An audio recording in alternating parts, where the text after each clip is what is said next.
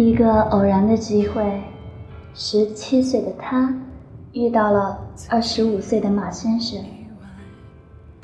在这个爱情像快餐的时代，他们的爱情如同意外一般，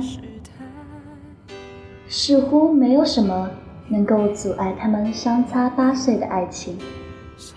一开始啊，马先生的每一句话都很用心，每天都会打电话、视频，听着彼此的呼吸声进入梦乡。也许是女孩迷恋爱经历的缘故吧，女孩认定了这一生，她要和她的马先生好好在一起。他们的每一次视频，女孩都会截图并保存下来。女孩看着视频截图，总能开心一整天。那是他们第一次约会，女孩提出想喝酒。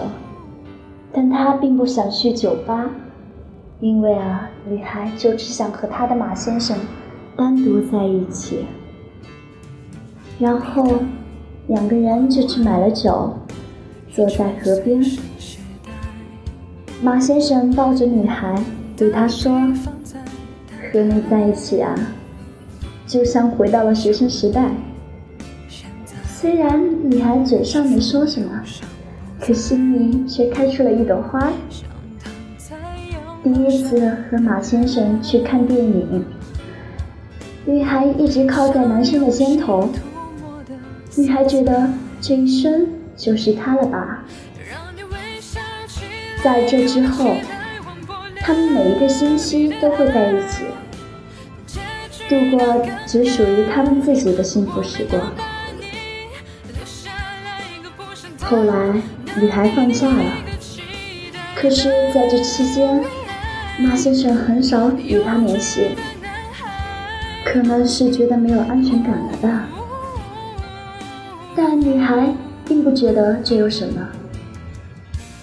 她说：“安全感会慢慢找回来的，不管怎样，他都不会放手。”就这样，女孩坚持了两个月。直到快开学的时候，女孩提前了几天去了另一个地方，为了见到她的马先生。女孩以为幸福会一直这样下去，但过了半个月后，这个女孩觉得男孩不像以前那样喜欢她了，但这都只是她的臆测。女孩想了一个办法，她要假性分手，让马先生关心她。于是，在他们相恋第一百一十一天的时候，女孩提出了分手。但马先生并不像女孩想的那样，马先生认真了。女孩哭着。给马先生发信息、打电话，可马先生没有任何回应。第二天，女孩一个人坐车去了马先生的城市，但马先生并没有出现。女孩撕掉了手中的车票，删掉了马先生所有的联系方式。那一刻。女孩的心死了，她坐上了回去的车，回想着这一百一十一天和马先生发生的一切，眼泪止不住的往下流。女孩知道，她觉得的幸福，在那一刻就已经全部毁灭了。